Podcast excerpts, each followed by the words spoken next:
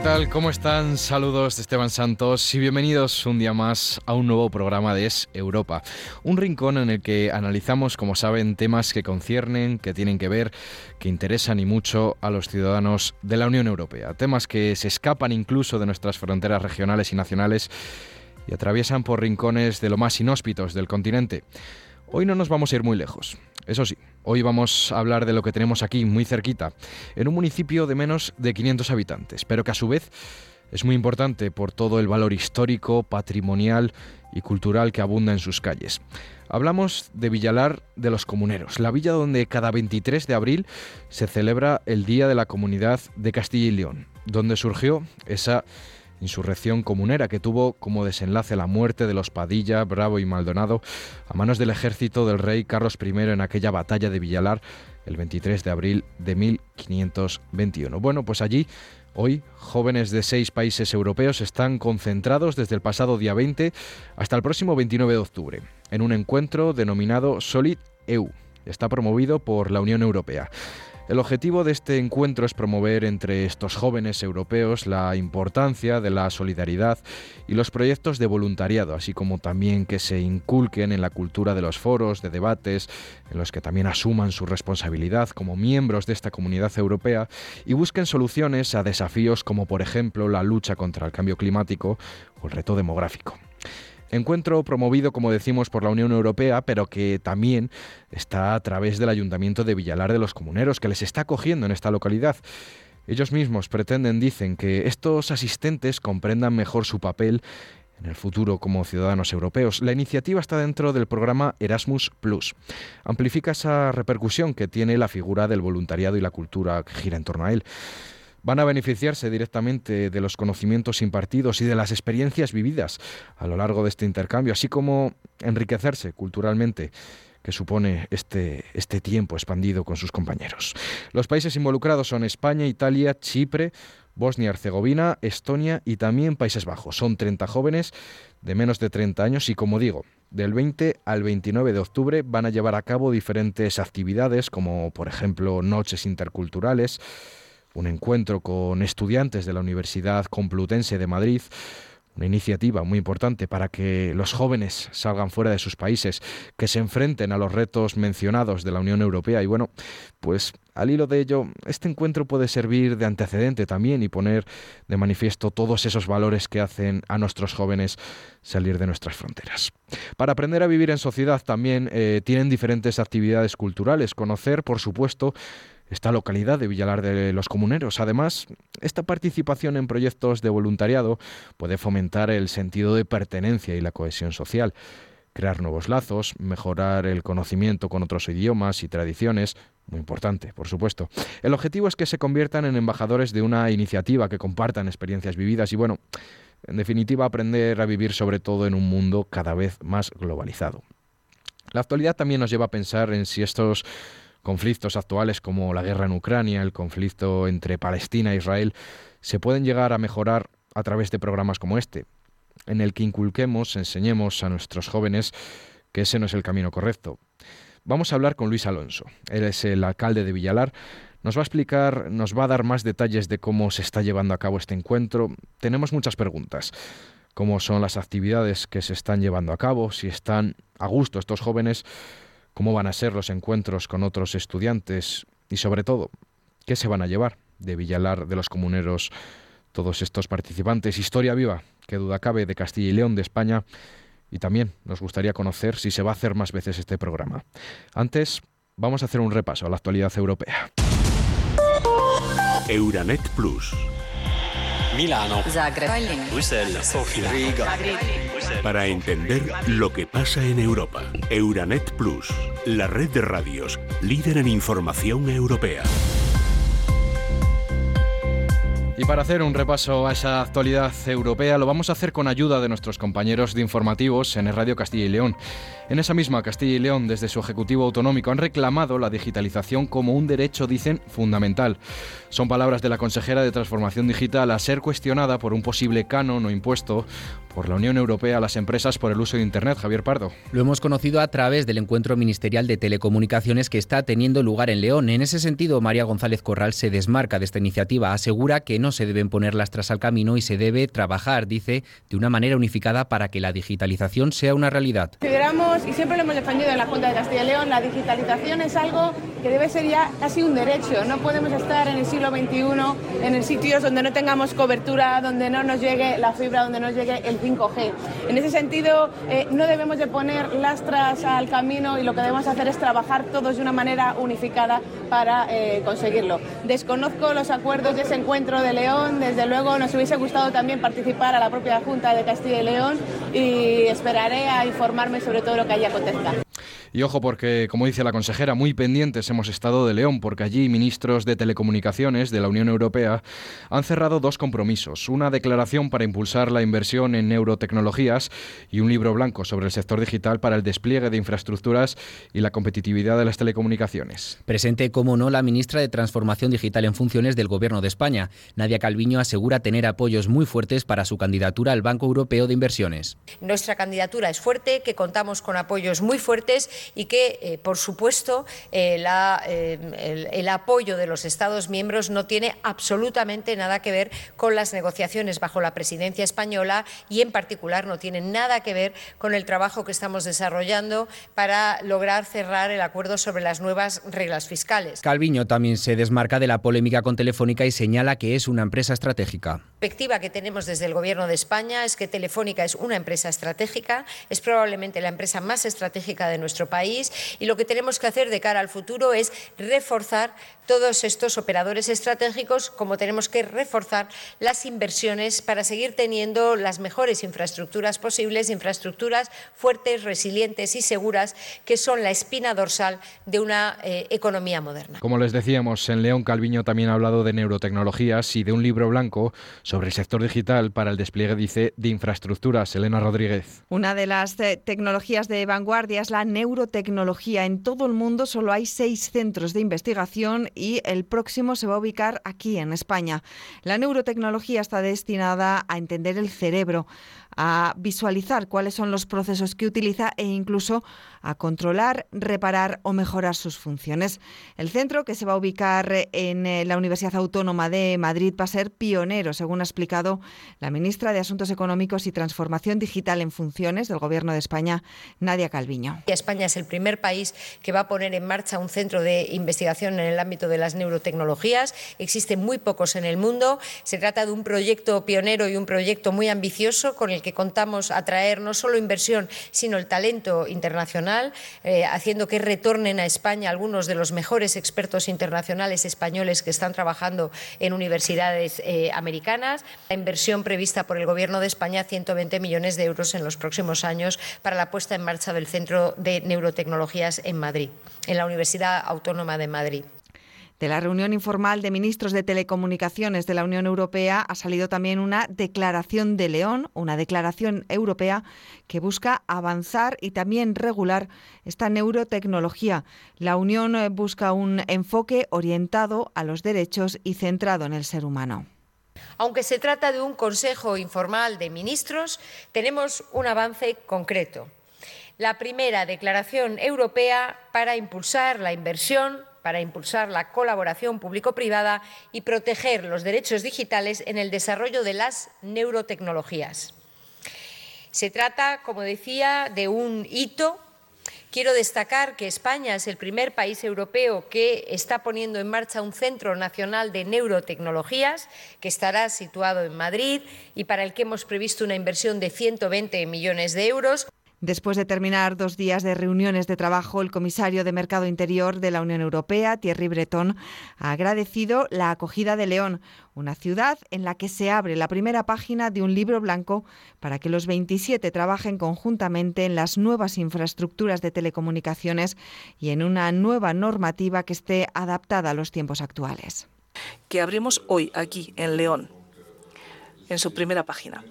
Hemos decidido, por lo tanto, trabajar conjuntamente para reflexionar a lo largo de los próximos dos, tres, cuatro meses para afinar esa visión común de la que hemos hablado hoy mucho y donde empiezan a destacarse unas ideas más claras. Pero claro, hay que afinarlas tomando en cuenta la posición de cada cual. Neurotecnología, era digital, competitividad en telecomunicaciones son términos que suenan lejanos en muchos puntos en los que ni siquiera llega la cobertura móvil. Para ellos, tanto la ministra en funciones como el comisario europeo han explicado la puesta en marcha de satélites para aquellos lugares en los que no llegue la banda ancha. Escuchamos a Nadia Calviño y a Thierry Breton. Decir que España es el país pionero en Europa para cerrar la brecha entre el campo y la ciudad y lograr que la conectividad de alta velocidad llegue a todos los rincones de nuestro país. En Europa también hemos propuesto una nueva infraestructura, una infraestructura de múltiples ámbitos, multiórbita, órbita baja, media y también nos basaremos en órbita geoestacionaria y que permitirá abarcar todo el territorio europeo. Por lo tanto, las zonas de difícil acceso, que pueden ser zonas montañosas, zonas un poco más desérticas. La ministra ha destacado también que con una tarifa plana de 35 euros al mes, Ispasat dará servicio a las zonas remotas y poco pobladas.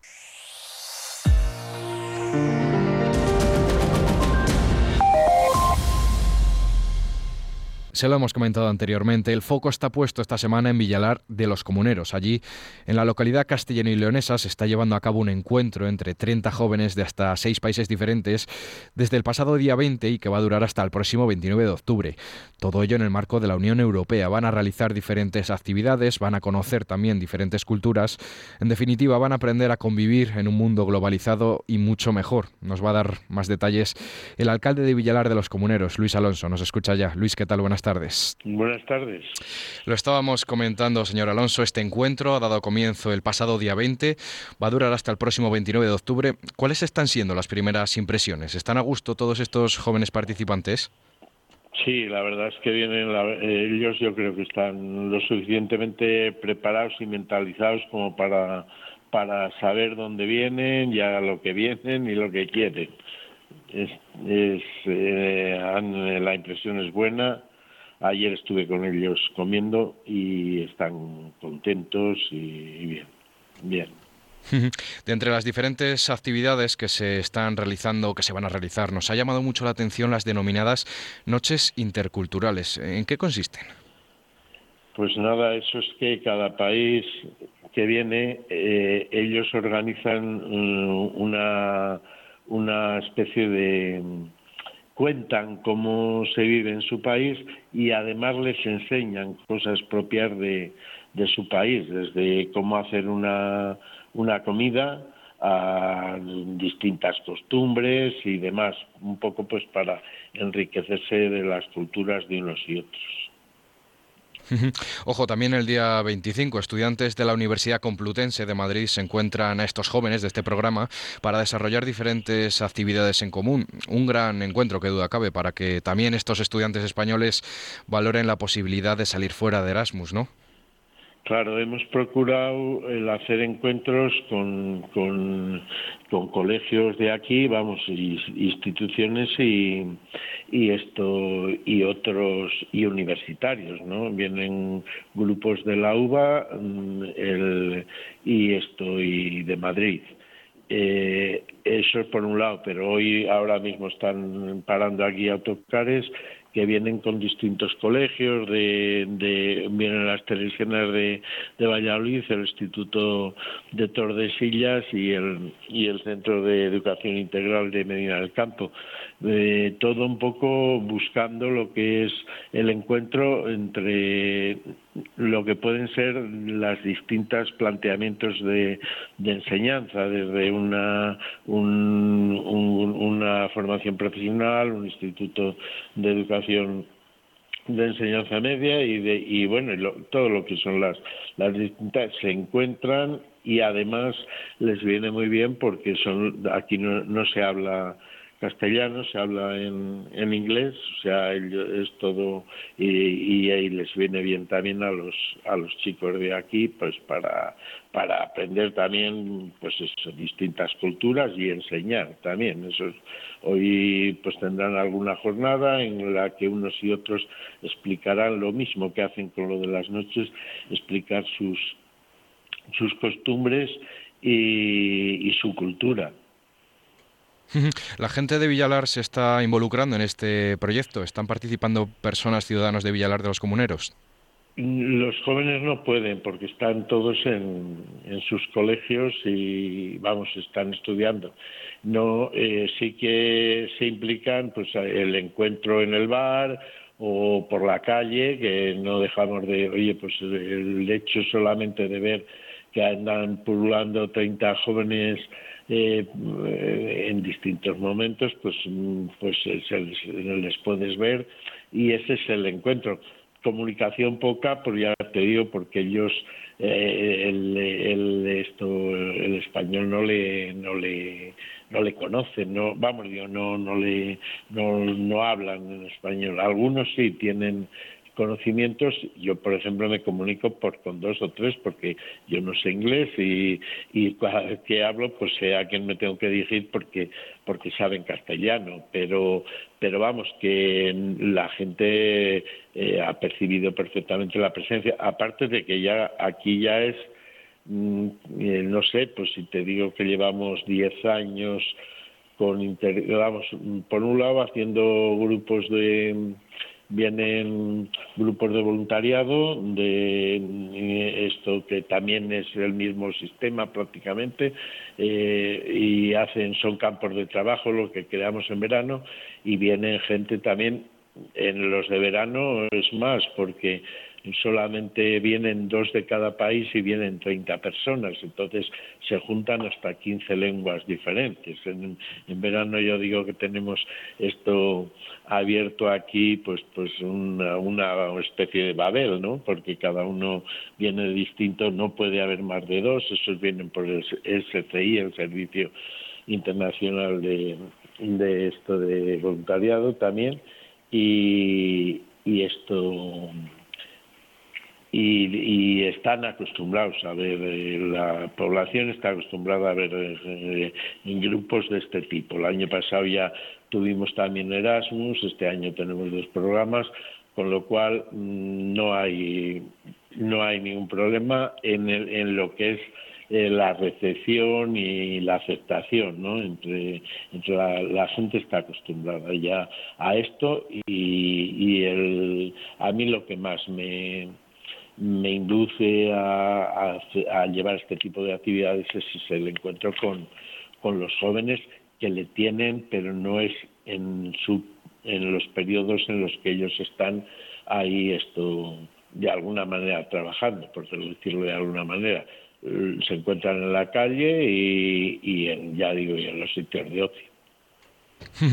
La actualidad también nos obliga a comentar un poquito el momento que se está atravesando en el continente europeo, por ejemplo, el conflicto en Ucrania, la reactivación de los enfrentamientos entre palestinos, israelíes, las guerras en África. Se están tratando allí estos temas entre los jóvenes y, por supuesto, ellos mismos están aportando las que para ellos serían unas posibles soluciones.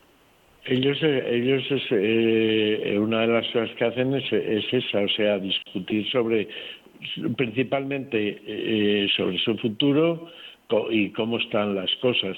el, encuentro precisamente, ahora hay seis países diferentes y, es, la práctica solamente ya del encuentro es una incitación a la paz, al entendimiento, a la reflexión, al estar hablando entre entre ellos con distintas culturas y, incluso aquí hemos tenido en, en otras ocasiones en, en, lo que son los campos de trabajo hemos tenido y conviviendo perfectamente palestinos con judíos y, y bosnios con digo rusos con con ucranianos también se nos ha dado el caso es, eh, o sea, lo que es la, presencia ya en sí de, distintos jóvenes, de distintas culturas y países, ya incita a eso. Y si se puede convivir aquí en unas jornadas en un país que están que están en tensión, eh, ahora en guerra, en,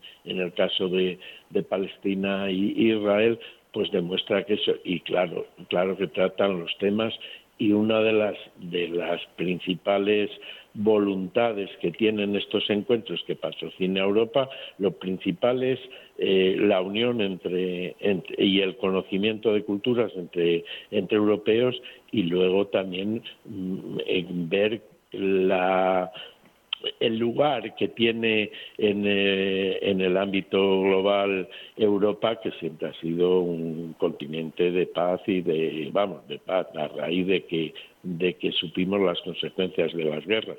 Y, y esto, y eso se transmite y se, y se trata también aquí. Centrándonos un poco en la localidad, en Villalar, ¿cuál es la principal enseñanza, el principal rasgo histórico, patrimonial, denominémoslo de alguna manera, que se deberían llevar todos estos participantes europeos de vuelta a sus países? Algo que contar, digamos, a sus conocidos. Yo he estado en Villalar y lo más importante ha sido esto. Mira, el, eh, uno de los de las de las cosas que se hacen aquí, de, de las actividades es hoy, por ejemplo, vamos, no el el, el día, el viernes, cuando vienen los de, los de Madrid, explican el sábado.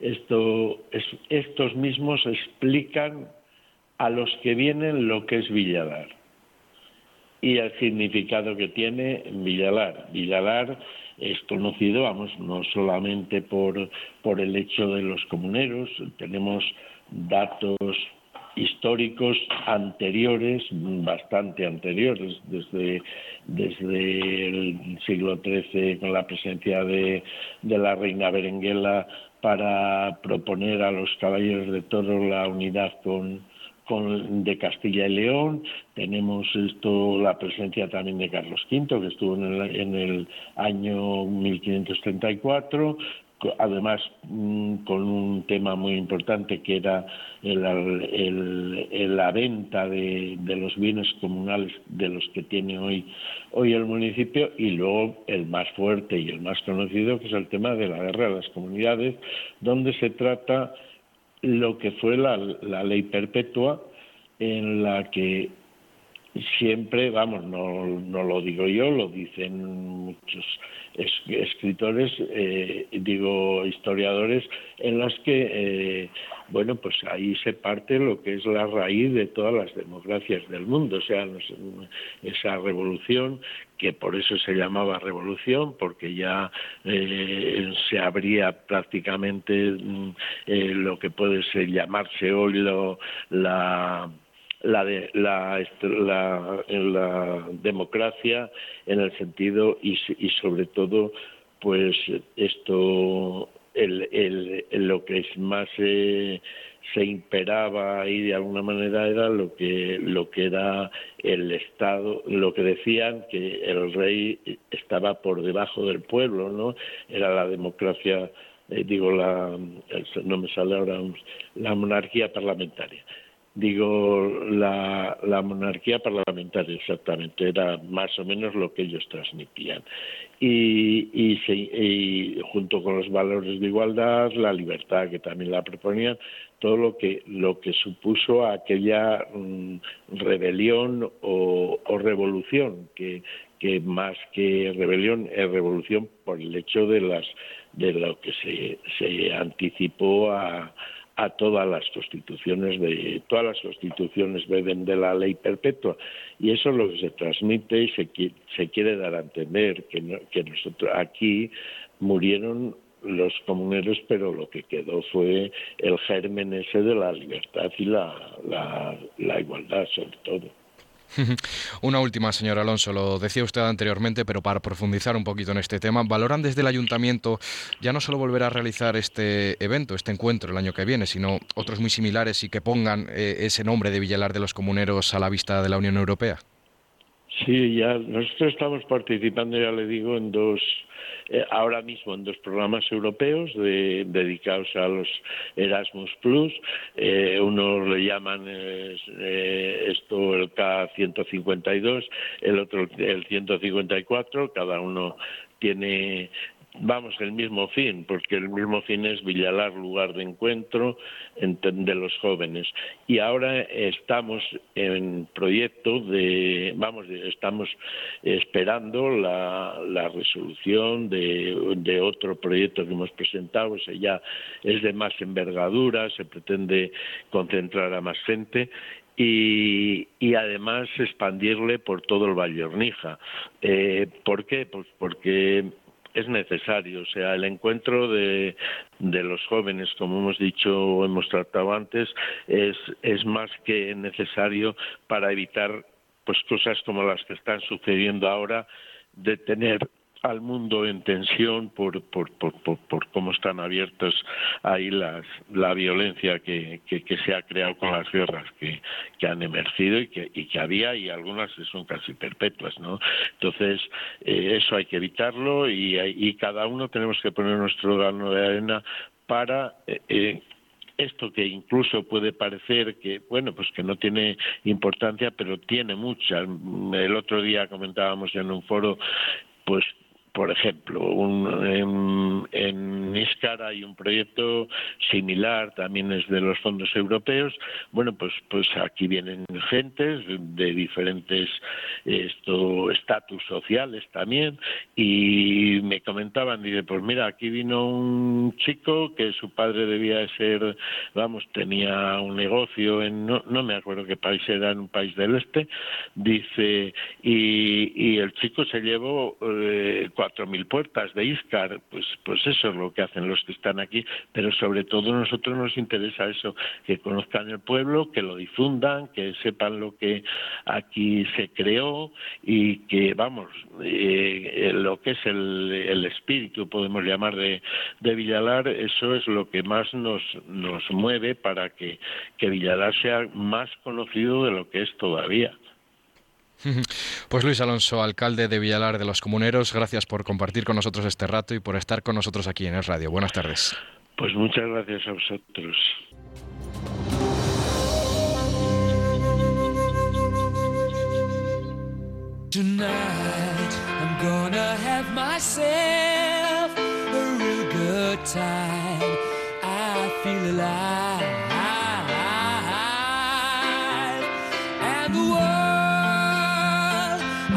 Pues con esta conversación cerramos el S Europa de esta semana. Recuerden, nos vemos el próximo martes a partir de las siete y media aquí, como siempre, en Es Radio. Gracias, adiós.